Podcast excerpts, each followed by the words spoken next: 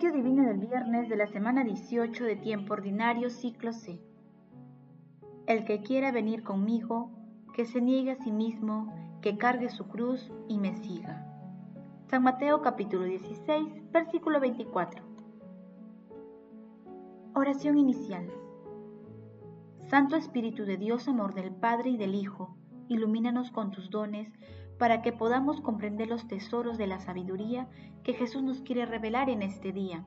Otórganos la gracia para meditar los misterios de la palabra y revélanos sus más íntimos secretos. Madre Santísima, intercede ante la Santísima Trinidad por nuestra petición. Ave María Purísima, sin pecado concebida. Paso 1. Lectura. Lectura del Santo Evangelio según San Mateo, capítulo 16, versículos del 24 al 28. En aquel tiempo, Jesús dijo a sus discípulos, El que quiera venir conmigo, que se niegue a sí mismo, que cargue con su cruz y me siga, porque quien quiera salvar su vida la perderá, pero el que la pierda por mí la encontrará pues, ¿de qué le sirve a un hombre ganar el mundo entero si arruina su vida? ¿O qué podrá dar para recobrarla? Porque el Hijo del Hombre vendrá entre sus ángeles con la gloria de su Padre, y entonces pagará a cada uno según su conducta. Les aseguro que algunos de los que están aquí presentes no morirán sin antes haber visto al Hijo del Hombre llegar en su reino. Palabra del Señor, gloria a ti Señor Jesús. Tomen su cruz, es decir, mientras están en este mundo, toleren por Cristo cuantos sufrimientos les procure el mundo. Amen al único que no sufre engaño, el único que no engaña. Ámenle porque es verdad lo que promete. Mas, como no lo da al instante, la fe titubea. Entonces, resistes, persevera, aguanta, soporta la dilación. Todo esto es llevar la cruz. Manuel Garrido, Onanio. El pasaje evangélico de hoy, referido a las condiciones del discipulado, se ubica luego de la confesión y privado de Pedro y del primer anuncio de su pasión y resurrección que hizo Jesús. De acuerdo con la lectura, el discípulo no se pertenece, le pertenece a nuestro Señor Jesucristo. Debe cargar su cruz con todo lo que ello pueda significar, una enfermedad, problemas familiares, laborales o sufrimientos de cualquier tipo. Aún en medio de todas las dificultades, el discípulo debe anunciar y testimoniar con valentía el Evangelio sin ninguna alianza que no sea con nuestro Señor. Es la radicalidad del seguimiento. La cruz salvadora es el fundamento exclusivo del cristianismo, al estilo de las enseñanzas de Jesús. Queridos hermanos, ¿cuál es el mensaje que Jesús nos transmite a través de su palabra? Tengamos presente que los discípulos de Jesús lo dejaron todo y lo siguieron. Iban detrás de él, compartiendo todas las experiencias propias de la misión de nuestro Señor Jesucristo. Conforme iba pasando el tiempo, este seguimiento físico iba convirtiéndose en un seguimiento espiritual que transformó sus vidas, aun cuando en los momentos cercanos de la pasión de nuestro Señor Jesucristo, muchos de ellos lo abandonaron. La lectura de hoy puede resultar muy extraña en la actualidad, sobre todo en medio de un mundo que promueve las satisfacciones de la vida al máximo sin limitaciones de ningún tipo. Ante esta situación, a pesar de la fragilidad humana, el seguimiento a Jesús debe ser radical. El que quiera seguirlo debe cargar con su cruz. Negarse a sí mismo significa anunciar a ser el centro de uno mismo, colocando en este lugar a nuestro Señor Jesucristo. Cargar con la cruz significa seguir a Jesús en medio de las dificultades que se puedan presentar, recordando que Él cargó con el madero y murió crucificado en la cruz. En este sentido, cargar la cruz y seguir a Jesús es una decisión de ganancia plena y nuestro Señor Jesucristo recompensará a cada uno según su conducta. Hermanos, meditando el pasaje evangélico de hoy, respondamos, ¿cómo es el seguimiento a Jesús? ¿Cargo con mi cruz cotidiana en mi seguimiento a Jesús? Que las respuestas a estas preguntas nos ayuden a purificar nuestro seguimiento cristiano. Jesús, María y José nos aman. Paso 3. Oración.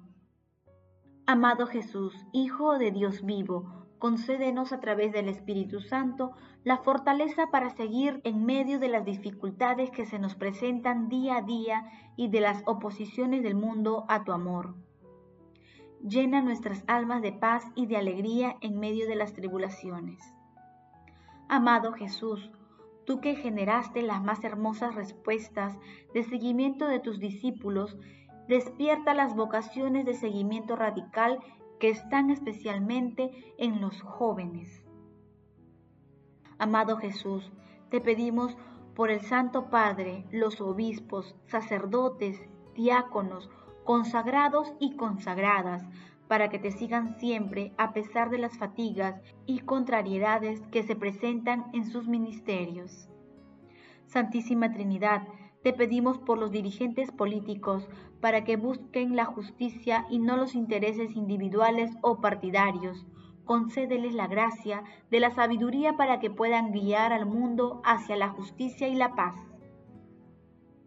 Amado Jesús, justo juez, acudimos a ti para implorar tu misericordia por todas las almas del purgatorio, especialmente por aquellas que más necesitan de tu divina misericordia. Madre Santísima, Reina de la Paz, intercede ante la Santísima Trinidad por nuestras peticiones. Paso 4. Contemplación y acción. Hermanos, contemplemos a nuestro Señor Jesucristo con una reflexión de Santa Teresa de Calcuta, narrada por José Luis González Balado. Durante una de sus estancias en la clínica romana Salvator Mundi, donde fue ingresada dos o tres veces a causa de sus problemas de corazón, la Madre Teresa reflexionó sobre quién era para ella Jesús de Nazaret, y tal vez, a petición de alguien o por el deseo de compartir con sus hermanos el fruto de aquella meditación, puso por escrito sus conclusiones, unas conclusiones que respondían a la pregunta, ¿quién es Jesús para mí? Y escribió, para mí, Jesús es el verbo hecho carne, el pan de la vida, la víctima sacrificada en la cruz por nuestros pecados, el sacrificio ofrecido en la Santa Misa por los pecados del mundo y por los míos propios. La palabra para ser dicha, la verdad para ser proclamada, el camino para ser recorrido, la luz para ser encendida, la vida para ser vivida, el amor para ser amado, la alegría para ser compartida, el sacrificio para ser dado a otros, el pan de vida para que sea mi sustento, el hambriento para ser alimentado, el sediento para ser saciado, el desnudo para ser vestido, el desamparado para ser recogido, el enfermo para ser curado, el solitario para ser amado, el indeseado para ser querido, el leproso para lavar sus heridas, el mendigo para darle una sonrisa, el alcoholizado para escucharlo, el deficiente mental para protegerlo, el pequeñín para abrazarlo, el ciego para guiarlo, el mudo para hablar por él, el tullido para caminar con él el drogadicto, para ser comprendido en amistad, la prostituta, para alejarla del peligro y ser su amiga, el preso, para ser visitado, el anciano, para ser atendido. Para mí, Jesús es mi Dios, Jesús es mi esposo, Jesús es mi vida, Jesús es mi único amor. Jesús es mi todo. Queridos hermanos, oremos el día de hoy para que la Santísima Trinidad purifique nuestro seguimiento cristiano. Comprometámonos a seguir a nuestro Señor Jesucristo cargando nuestra cruz y realizando obras de misericordia en medio de las dificultades que se nos presentan y enfrentando con valentía las ideologías de muerte que el mundo propone. Hagámoslo sin quejas, sin rebeldías, sin iras, comprendiendo con el amor de Dios a las demás personas, recordando que cualquier sufrimiento que se nos presente es una fuente de gracia divina. Mantengámonos vigilantes para no caer en las tentaciones que nos propone el mundo. El amor todo lo puede. Amemos, que el amor glorifica a Dios. Oración final. Gracias Señor Jesús porque tu palabra nos conduce por caminos de paz, amor y santidad. Espíritu Santo, ilumínanos para que la palabra penetre a lo más profundo de nuestras almas y se convierta en acción. Dios glorioso, escucha nuestra oración. Bendito seas por los siglos de los siglos. Madre Santísima, intercede ante la Santísima Trinidad por nuestra petición. Amén.